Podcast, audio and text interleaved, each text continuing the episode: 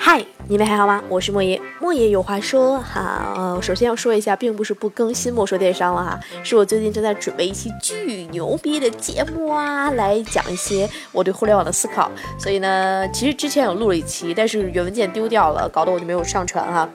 那其实今天有一个事儿跟大家分享一下，就是说什么呢？啊，就像标题一样。鱼呢，永远不知道自己生活在水里。那这跟我们互联网有什么关系哈？那今天莫言遇上一个事儿，就是我的微信呢，已经好久好久都没有登上去了，因为一直秒退哈。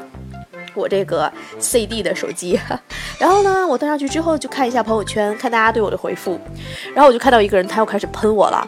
呃，上两期不是有做一个莫说电商是讲阿里跟腾讯撕逼大战的吗？然后又做了一期这个莫言有话说是讲流量都去哪了这个事儿，对吧？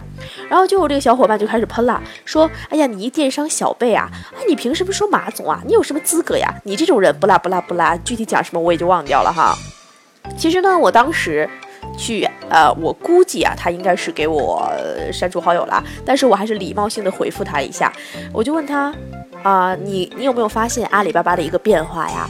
其实你现在发现马总啊，他再牛逼也好，他可以从阿里巴巴起家，他也可以从淘宝达到他人生腾飞的一个节点，然后他现在出门还在喊淘宝，还在喊天猫吗？其实并没有。去年马云出去喊什么呀？喊菜鸟物流。后来他喊什么呀？喊蚂蚁金服。那今年大家发现没有？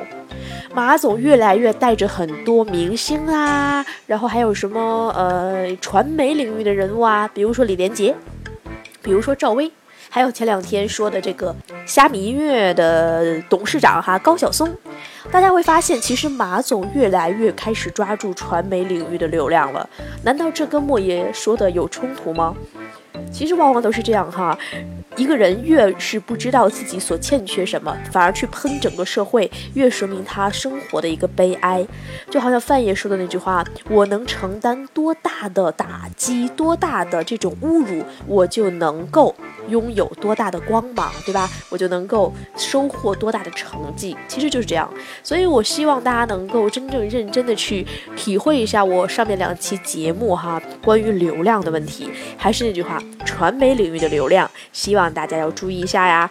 记着哈，你们的神级马总哈，不再提淘宝天猫了，你们要认清事实，好不好？再有啊。